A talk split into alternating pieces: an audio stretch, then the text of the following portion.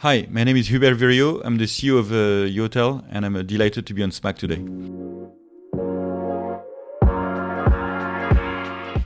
What's going on, everybody? Welcome back to the SMAC Hospitality Podcast. First and foremost, Happy New Year 2024 on behalf of everybody here on SMAC. This episode features Hubert Viriot, the CEO of Yotel, and Hubert and I discussed what the traveler of tomorrow looks like, the importance of branding, and which locations are of particular interest and why to a company with a unique hotel product like Yotel. Enjoy the show. Uh, Hubert, bienvenue au SMAC. Thank you for being here. Um, great to see you. Happy New Year, first of all. Uh, Thank you. Happy New Year to you too. Um, and, and I'm glad we, we, we found some time to this. Um, I'm going to start with a very easy one, Hubert. If I've never ever heard of Yotel, give me the, the, the dirty two, three sentences about what's, uh, what's to know about Yotel. Smart hotels, right? It's the it's the long and the short story. You know, Yeah. uh, doing hotels differently, smartly, intelligently for a new bride of customer. Um, you know, um, of any age, any age group, but looking for a better experiences at a uh, in great locations across the world and um, a very efficient experience and something different, Yeah. you know, and that's, that's the crux of the matters is Yotel is different. And we've been designed from day one as a independent hotel company, Yeah. which is, um, uh, trying to reinvent is probably too hard a word, but certainly shakes things up in the Yeah. hospitality world and, and look, look at this industry with a fresh pair of eyes and, and understand what today's customer want Yeah. and trying to address that. Yeah. Um, I'm going to start with a confession, if you don't mind. The year is, it must have been 2010, maybe 2011, somewhere there. And it was the first time I heard about Yotel and walked into a place called, um, I- at the time, I'm not sure if it's still called that. It was, it was the, it's the Yotel in New York, just off, um, I, I, I I- forget the exact address. 10th Avenue and 42nd. Voila, exactly. I, I had a feeling you might know, um, and and it was it was an absolutely incredible. Um, eh, eh, granted, 2010 2011, so this was you know, 11. a, a good 11. Okay, there we go. Um, and it was, and I remember because I was there um, for for the university that I went to at the time, and and they did a, a, an information session for for students that might be interested in coming to Europe to study there. And I kid you not, it was probably to this day, and I'm not saying this because you're on the podcast. It was probably to this day one of the most fun hotel experiences I have had. And and those of those of you that have not been there, um, I'm not sure it's still the same, but you come and the, and the reception desk is on is, is on a, is on a given floor, and there's a restaurant just behind it, and it is an it was an absolutely wild place. There was a DJ playing, which for the year 2011 was an entirely new idea. Obviously, the world is a different place now, and and then I did, and this was the first time I heard of Yotel. And then I did some research and I found out that you also do obviously do a lot of airport hotels. And I realized again that business model has changed and, and, and you've developed this further and so on and so forth. How important or how much ahead of time were you with Yotel or was Yotel 10, 10 years ago or, or, or maybe even more in your opinion? So, well, firstly, I'm glad you had this experience, and it was in 2011 because that hotel opened in July 2011. It Yeah. was our first urban hotels, right? Yeah. We had a few hotels in airports before that. Uh, the concept was initially tested in Gatwick Airport, Heathrow Airport, Schiphol Airport. A lot of the DNA and a lot of the idea, a lot of the concept, a lot of the prototypes were designed within the airport's environment. Yeah. And then in 2009, we made a massive decision, which is what what we've done in the airport that can work in the city Okay. And we had to make a statement, right? And and we said, okay, so where can it start? And there was really two choices: either we're in the city center of London, or we either we're in the city center of Ma- Manhattan, New York. Yeah. And it happened to be the second one. Yeah. And that was the first time in a very long time in New York that a brand new hotel, purposely built, uh, was not a luxury hotel, right? And it was the first time a hotel was being built in New York for quite a while, and certainly of an, not a five star hotel was also quite quite new. And when that project was launched, we well, we didn't develop this project. Obviously, we're a hotel management company, not a real estate development yeah, company. sure. Okay. We work with one of New York's largest developer, uh, a company called Related Yeah. and we gave them the brief of uh, what we wanted. Yeah. At the end of the day, we're the client. I mean, our shareholders were own own these hotels, and it's like this is what we want to design. And the related guys in charge of the project at the time looked at us again and said, are you sure you want to do that? because this is not what we were anticipating for our project. This hotel is part of a mixed use development. I don't know if you remember called Yeah. It's got apartments, it's got cinemas, it's got restaurants and A so forth. variety of stuff. Yeah.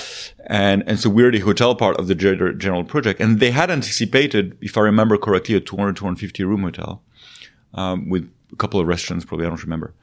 And our brief was we want 710 rooms and just no reception, just a very large restaurant. Right. And, um, and they were like, "Are you sure you don't want a reception?" I'm like, "No, we don't need a reception." Uh, and they were very, very, very surprised. That hotel opened in July 2011, and you must have been in there at Sure. the at the End- very end beginning of the year. Yeah, Yeah. yeah. End of the year. Yeah. and it was a massive bang. Hmm. I mean, I think nobody had anticipated this, this was possible.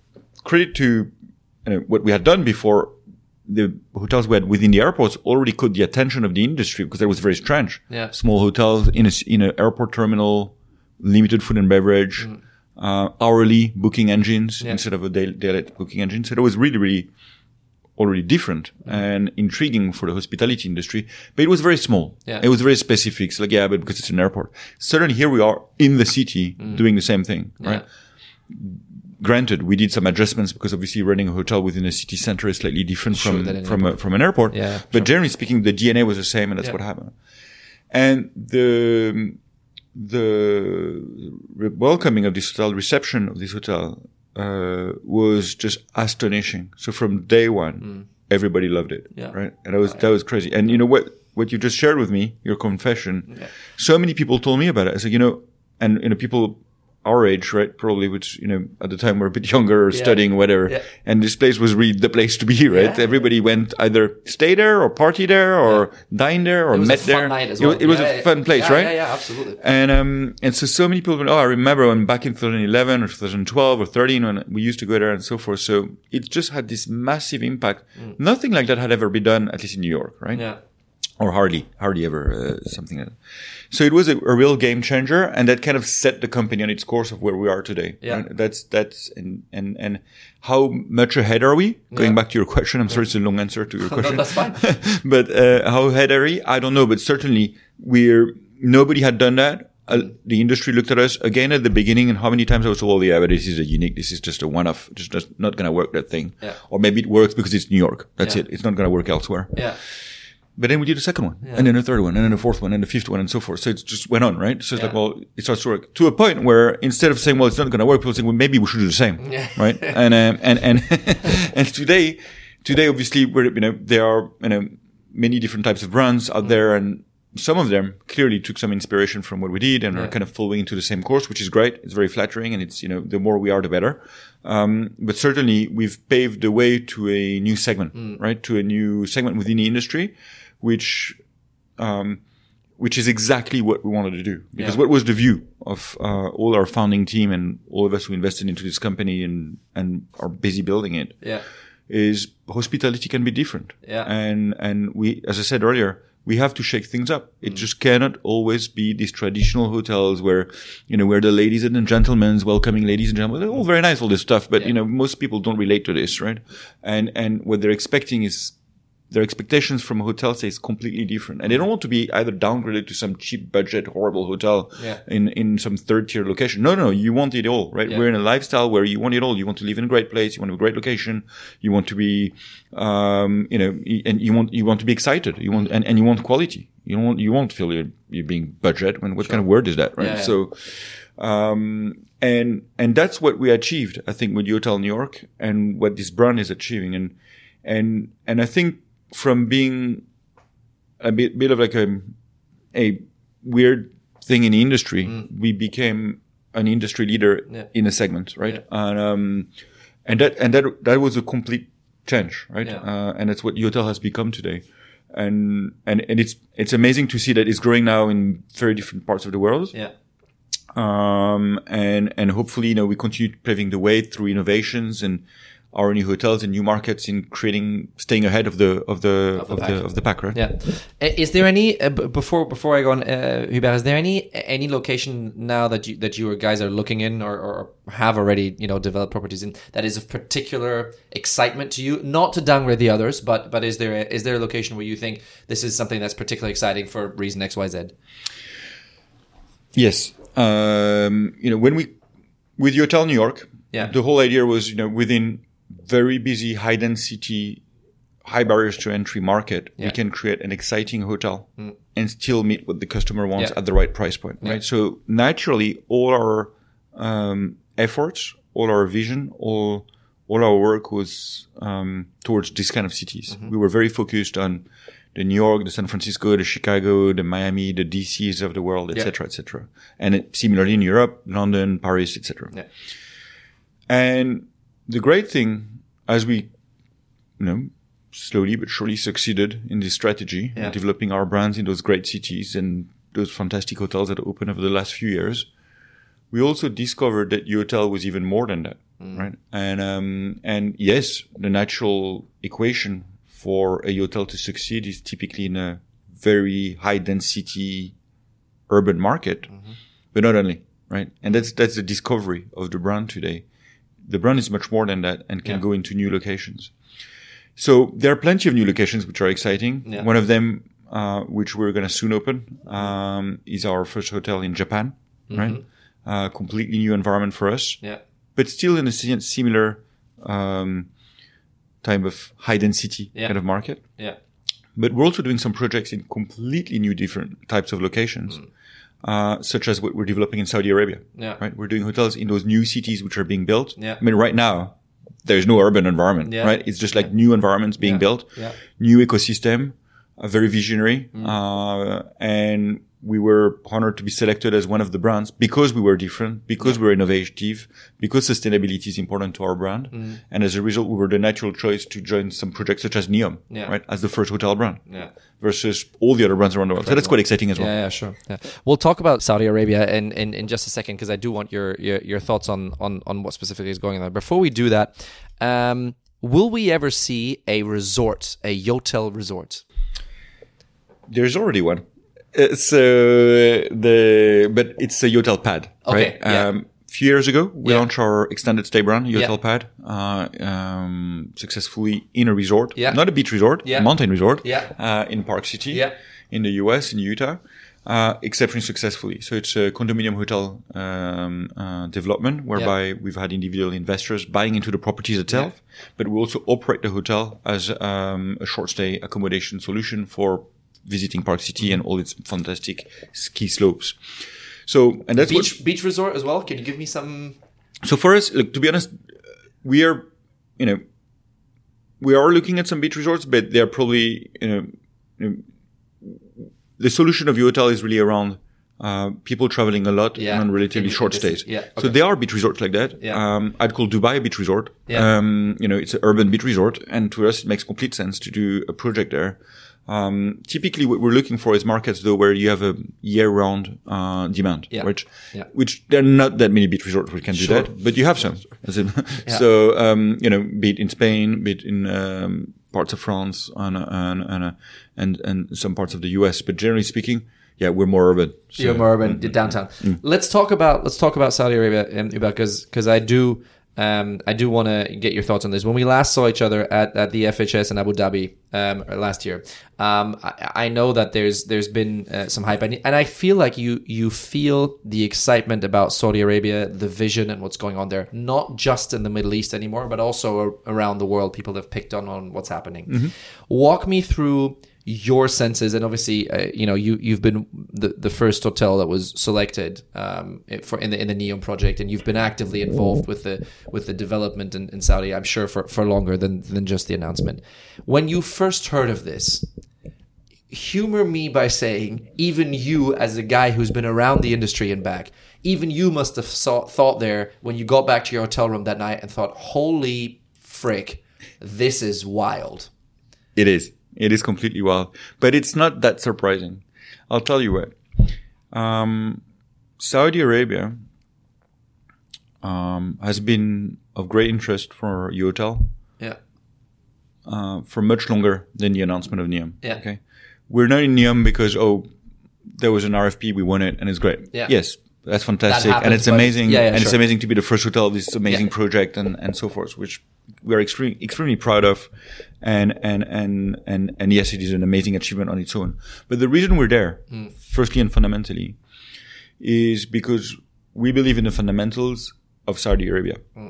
Uh, and the fundamentals for us is demographics. Uh, and when we map, maybe a bit presumptuous, but when we kind of map the society in Saudi Arabia and how uh, the behaviors, the um, be in terms of consumption, Yeah. in terms of digital marketing, I see what you mean. in terms of the, the requirement of the, let's say, younger population of Saudi Arabia, which makes up two thirds of the population Huge. Yeah.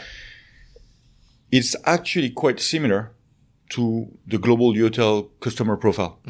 Actually, it's not just similar; it's just It's right it's there. a perfect match, Yeah. right? Yeah. Young, very dynamic, traveling a lot, looking for experiences, very digital friendly, uh, very efficient, very independent, um, and curious, uh, and so forth.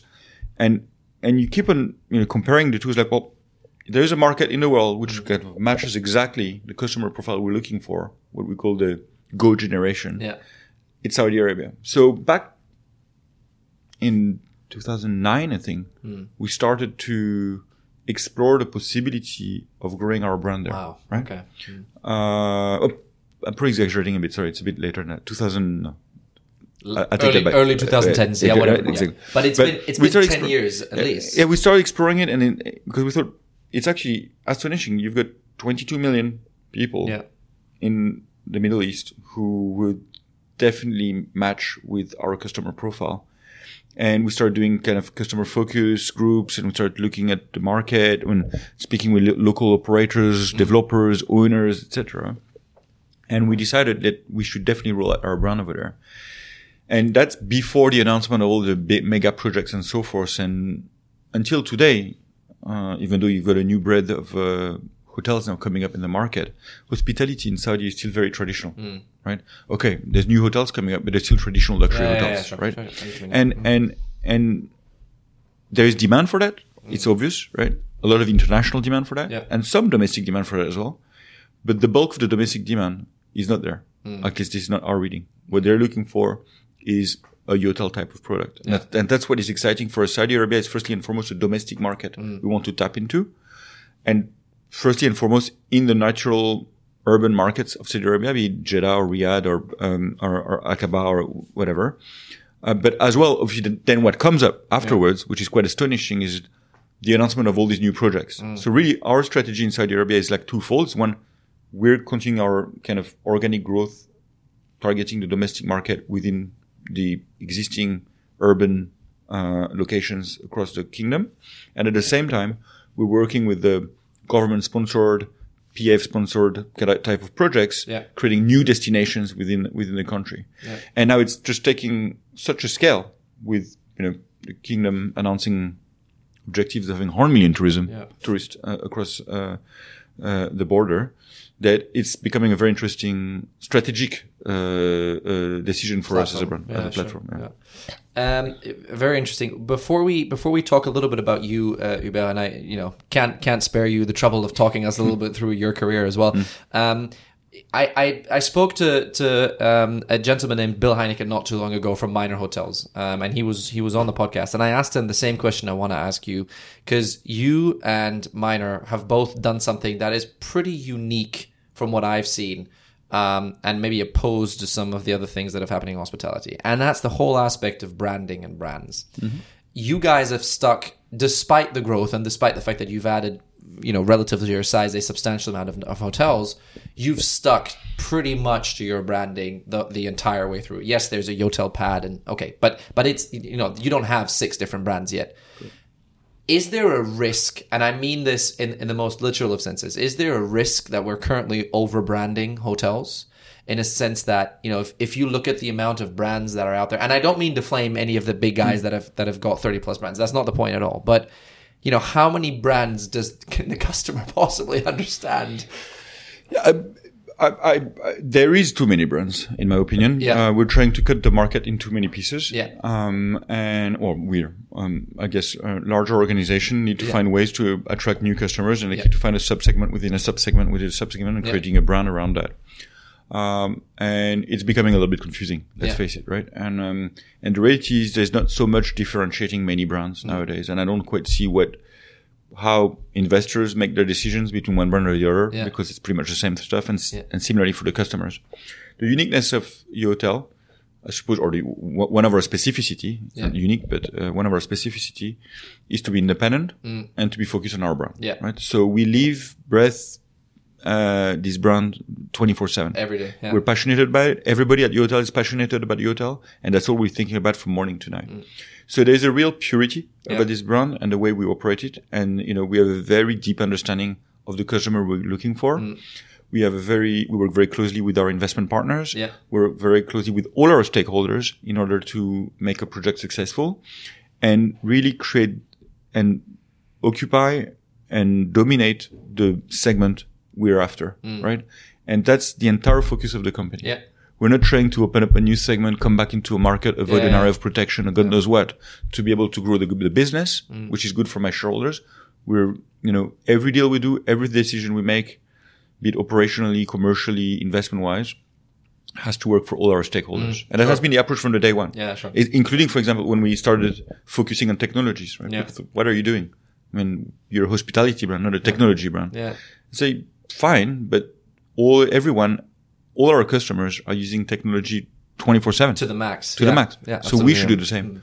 So in my opinion, yeah, there is, there is not a risk of having too many brands. I don't think that's an actual risk, but Yeah. there's clearly uh, a risk of diluting the brand value Yeah. uh, for groups with too many brands. Yeah. And are we are we is it safe to say um Yubel, that, that the uniqueness of the Yotel brand and I think there really truly is a uniqueness there is something that will that will likely become probably even a competitive advantage for your guests but also for potential investors, shareholders and so on and so forth because it is you know, it's it's very clear what you get from Yotel. I think people that, that are in the business or that, that you know have a look at the business, they will. It's it's very straightforward to understand who you guys are, what you stand for, and what the you know with a little bit of explanation what the Yotel customer is. Is Yep. that is that safe? Absolutely, and, and and to me, I prefer brands that you know you either love or hate. Yeah. right? because that's that's what a brand is supposed to be. Yeah. brand which are just average. Well, they're really average, right? Yeah. So, and, and and I think that's what we're succeeding with Yotel. I mean, we have followers. We've got people who love Yotel Yeah. nowadays, and in, in it, as the portfolio grows, we can see more and more repeat customers from one hotel to the other, and that's extremely interesting. And you know, we clearly are mastering this segment we're after, Mm. our good generation, and finding a recognition in various parts of the world, which is that's the very exciting part about it. Mm. Yeah. The fact that you know now in the US we've got followers makes sense. We've been doing business for over ten years over there.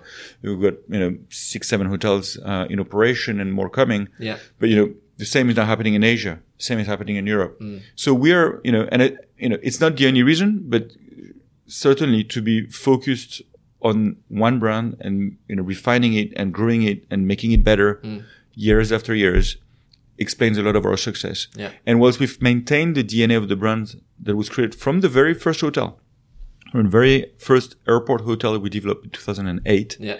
until today, 15 years later, I would say that the DNA has remained intact, but there's been evolution. You know, obviously because we've got, you know, so many customers, so many stakeholders nowadays that we were able to refine it, refine the design, refine the processes, Yeah, refine yeah, yeah. our approach to technology, repro- uh, refine how we build a hotel, Mm. how we sell it, and uh, the and we re- and and and again all for that one single brand. Yeah. So we now have reached a level, um, I think, in this segment that we're in, Mm. uh, a level of expertise which is one to none.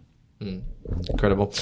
Tell me um, a little bit about your career then, and I, you know, you'll you'll have to forgive me for making you this compliment, but I think it's been quite remarkable because you've been involved with Yotel much longer than you've actually been, and I and I feel like not everybody might know this. Than you've been CEO because previously you were you were involved with the with the if we want to call it that the behind the scenes of of, of Yotel a little bit. So you've seen this baby grow Correct. to, to what it is today. Walk me through how that's been because you must you must sometimes you must pinch yourself the morning you wake up and think, damn, I've seen this grow from you know from what it is a, a little airport Yeah. boutique little place to to a to a you know essentially a global player now and and someone that's you know a brand that's recognized by industry peers and, and guests. Well, you know, after doing my usual, you know, or typical consulting years Yeah. after graduating, Yeah. uh, I was recruited to join um, group in the Middle East. Yeah. Um, uh, the IFA Hotels and Resorts, controlled by the Al Bahar family in Kuwait. Yeah. And my role at the time was um, to head acquisitions for Yeah. that group. Yeah. And it was quite interesting because I was quite straightforward to our chairman. It's like, I don't know anything about the Middle East. so I think you're probably recruiting the wrong guy. Okay. So, and his answer was as straightforward as like, I'm not asking you to acquire anything in the Middle East. Uh, you need to go and look outside the Middle East. Yeah. And that's what you should be good at. Yeah. I said, well, fair enough. I can try that. I can try that. Yeah. and I felt, you know, I settled into my seat, uh, moved to Dubai yeah. and um, quite convinced that I was the guy heading acquisition. And the first thing I'm told is, "Oh, by the way, we just acquired a stake in Yotel." Like, what? it's like, isn't that my job to do acquisitions? I mean, it's like, what's going on there? Like, yeah, no, it's a small deal. We've done that, and Yeah. and so forth. And and that was our chairman, obviously, telling me this. And Yeah. so, oh, well, okay, so well, you don't you don't need to worry about it. It's like more like a VC deal, and you know, you just focus on what you're supposed to do, which is to do, you know, international real estate Acquire, yeah, investment yeah, and sure. so forth. Yeah. So I said, fine. And at the time, I mean, that, that was literally a concept. You know? Yeah. So it was not, there was no, there was no business. Yeah. Um, When was this, roughly? That was in 2007. Okay. Right. So a few months, a year before the opening of the first hotel. Yeah. Um, Uh, in Gatwick Airport. So indeed, from that point onwards, um, Yotel was somewhere on the map within the um, I, the ecosystem I was working in. Yeah. Right, I was not at all involved, Involved into it, to be yeah, honest. yeah, yeah. But yeah, we, we I knew about it, and we we heard about projects Discussed and so forth. Discussed it. yeah, yeah, sure. You mentioned earlier on the, um, the opening of Yotel New York. Yeah. Uh, I was invited to this opening party, right? Although I had absolutely Zero to do nothing, yeah. absolutely. So it was very fascinating, right, to see this business growing. Well, you know, I was doing something completely different. Yeah. Um, and little did I know at the time that eventually I would, I would, uh, I would be heading this business unit, uh, which happened in 2014, Yeah. right? So it's quite a few years afterwards, Yeah, right? yeah. And, um, and again, to be honest, when that happened, I, I, I felt very, uh, honored to be offered the opportunity to head up Yotel, but I first turned down the opportunity. I, Mm. know like, I think you've got the, you've the, got wrong, the, the wrong guy again. I'm saying like I don't I don't know how to run a hotel management company. This is not what I do. I, I invest in real estate. I develop projects. I Yeah. I'd spent the best of five previous years running a a real estate development company in Asia. Mm. Uh, running a hotel management company with a flagship in New York was you know it's like wrong casting. Yeah. Right? And uh, and then as straightforward, our chairman said, "Look, you know how to grow a business." yeah. I think I know how to do that. It's Yeah. like, well, that's what I'm asking you. I'm not Good asking luck. you to run a hotel. I'm asking you to grow this business into a international uh, hotel platform. Mm. Your predecessors have done a fantastic job at putting the concept together. Yeah. You take it, run it, and make it into a big company. Yeah. Do you think you can do that? Let's think- try. Let's, Let's try. try. Let's, give it a yeah. So this time I moved and I went to um, to establish myself and my family into London, and Yeah. then it's history. Took took it from there. Yeah. Very very cool. I, I we have to clear up a myth, and maybe you can help us. Hmm. The name Yotel, Yubel. Yeah. Can you tell us the background story of how the hell that happened? Did Uh, someone a drunk night out and someone forgot the H? Or Uh, look, uh, it could be that would be a fun story, but actually it's not. It's um, so the Yotel. I mean, I'm not the founder of Yotel, right? no, I I'm. I'm, I'm, I'm, I'm very proud to be part of this growth story Sure, and, and sure. establishing what the company is all about. But if essentially pre that infamous day when I joined IFA and our chairman told me he bought a stake into this company. Yeah. Well, obviously somebody founded it, and Sure. it's a gentleman by the name of Simon Woodroffe. Yeah. Who is still partially involved with us, right? As, the, as our founder.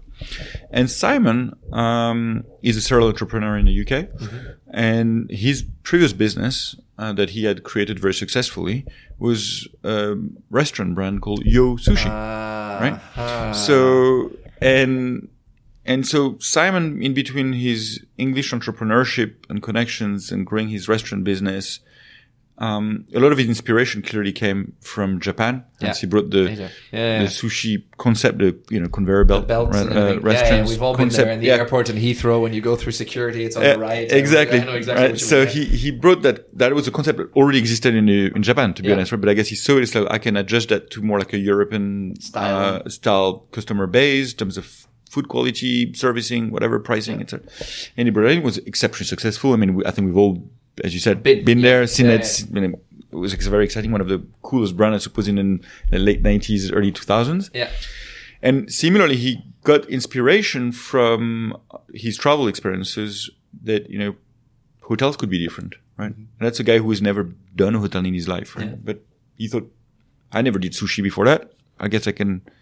And then Try the we, same we, with we, hotel. we, we brought, you know, we brought that concept to Europe successfully. How about we take a new look at the, at the hospitality, um, industry? And that's where it all started. And naturally, he called the brand Yotel yeah, when we took over the brand, so it took steps. When I when I when I when I got involved, and essentially we acquired the whole business. So we, the Al Bahar family went from being an investor in the business Yeah. to the owner, Owner. of the Yeah, business, Yeah, and and that's when I I took over the management. Um, we thought about it. It's like, does it make sense to keep this name? To be to be perfectly honest, Mm. Yeah. because as cool as it is, and uh, people had experienced Yotel New York, etc. Yeah. it's a little bit confusing Mm. as a as a as a brand and logo because we're actually not Japanese. Yeah. and um, and we realized, but we had such a strong follower follower already, right? But as, I as I said earlier, had we not opened New York, then maybe it would have been a different story. Sure. But by the time we had opened New York, it had this massive bang effect. Yeah. And we thought, well, you know what? This is the brand. This is the name. We need to keep it. And thankfully we did. Yeah, yeah. Mm. Good choice. I was going to say good choice uh, uh, along the way. Very good. Um, about a couple, a couple things I, I, I want to get your opinion on, and I and I realize this might be um, particularly interesting to ask you about this because um, when we look at the traveler today, uh, obviously he and she have have changed um, for, for for better or worse, and obviously COVID has accelerated some of that change at the time. And and now, if we look at travel today, to this point now, you know, there's some parts of the world that are still not fully back to traveling. If we look at China, for example, the Chinese traveler is not yet, you know, back to the extent that he that he will be.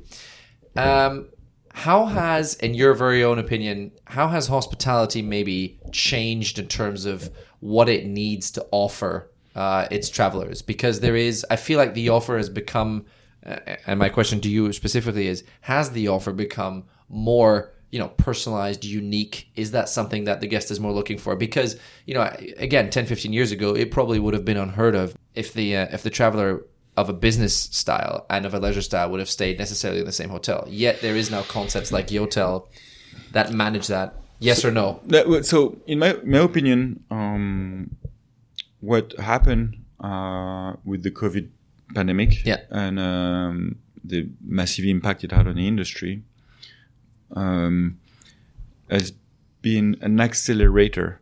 It has accelerated trends that already existed. Yeah. It has forced a transition of Yeah. the industry. And for us as a brand, it's been quite exciting because it's at, it has accelerated the brand, the trends we've built our company on. Mm. Yeah. And we believe Yeah. into.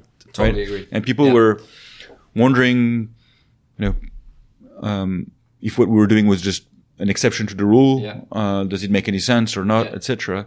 And suddenly, suddenly, in a year and a half, everything we had been arguing about, working on, Mm. Discussing it. banging on, Yeah. you know, suddenly became natural. Yes, of course, this is how it should be. I'll give you a, a set of examples. Yeah, please. Uh, firstly, on the let's say the facilities design of hotels, we had integrated from day one that it is easier for a customer to decide when he or she wants to check in, and to do it directly from a kiosk or a smartphone Yeah. to facilitate the process. Yeah. Right. We thought it's common sense, and we didn't even invent that. It just came from the airline industry. Yeah. I mean, who goes to a check-in Yeah. kiosk in, in an airline, you can avoid it. If you can avoid it, you're gonna do it from a smartphone and very happily. It doesn't matter if you travel in first class or in the economy. It doesn't matter EasyJet or British Airways. Same story, right? Yeah. So the um, and it was such common sense to us to do that. We just integrated it from day one into our hotel room. And for a very long time, I kid you not, the industry was looking at this. These guys don't understand what hospitality is all about. It's like it's about human contact and talking. It's like there's nothing exciting in checking into a hotel, except if it's probably like a super luxury resort somewhere on an island, maybe. Yeah. But generally speaking, if you're checking into a hotel, it's just not. It's a waste of time, right? So if you can just avoid wasting time, usually people are quite happy about it. So from being the weirdos doing something strange, now everybody does that, right? Yeah. Because we had to go touchless, Yeah. right? COVID, uh, we have to avoid contacts and so forth. So suddenly it's integrated within the industry. Yeah. Simple example. Uh, the horrible term of bleisure, Mm. which we always believed in, right? Customers nowadays don't have only one single reason to go somewhere. I mean, at least certainly our customer target is typically independent in every possible way you can think about it, right? And, um, you know, and we'll probably go, travel to New York because I've got a business meeting. I want to see a friend and I also want to see an exhibition and go shopping Yeah. for a reason. Bum. And I don't want, I don't have much time for that. So Yeah. I want a hotel which is efficient, which is cool, which is well located, not too expensive because Yeah. I've got all these other things to do, etc. So we always thought, you know, we've we've never segmented our demand between like leisure and business. Mm. Like it's meaningless because if we start doing that, the answer is so confusing because everybody does a bit of everything. Well, nowadays with uh, with uh, post COVID, it's like completely accepted that this is the trend. common Um, the average length of stay, Mm. right? Uh, I'm a believer. it's actually, just facts. It's not, it's not a question of believing. That there's more, obviously more and more people traveling, Mm. but the difference between now and yesterday is that the average length of stay keeps on reducing. Mm. Right. So it does change the role of a hotel. What is a hotel supposed to do if you only stay for one night Mm. versus one week? Right. It's completely different role suddenly we have. Um, well, that again has accelerated. I mean, and it's actually strange consequences of COVID. You would have thought the other way around. Not at all. People are, I mean, we've saw it post COVID. People have come back traveling, as a surge Yeah. traveling, but on shorter periods of time as Yeah. well. So again, the, the concept of a hotel which meets these requirements is even more relevant. Um, the concept, I mean, the massive impact it has on work, Mm. work life, which is a bit linked to the point I was making earlier about the infamous bleisure Yeah. segment. Um, you know, working from home has become, yeah. or partially from home, or partially not from the office at least, Hmm. has become so natural, right? Multitasking, multi-working, doing different jobs at the same time, partially from an office, partially from a work, uh, co-working space, partially from home is so important. So suddenly the hotel needs to be able to deal with that. Be it from the access to technologies or space or RS, you can do your work or do your interviews. Uh, Yeah. We all work um, nomadically nowadays, nowadays. Yeah. and that's what the hotels need to integrate. All of these trends for us were quite clear, to be honest, Mm. um, from the very beginning of our foundation, uh, when Simon started this business, which we integrated throughout our growth. And we always banged and told our investment partners and stakeholders, look, this is what, where the world is going. That's go." why hotels need to be this way. Yeah. And with COVID, we've seen this great accelerator. Suddenly it's like, oh, of course, right? It's all natural. It was not natural to have this discussion in 2019. Yeah, yeah, sure. It is now like obvious, Yeah. which is great. Yeah.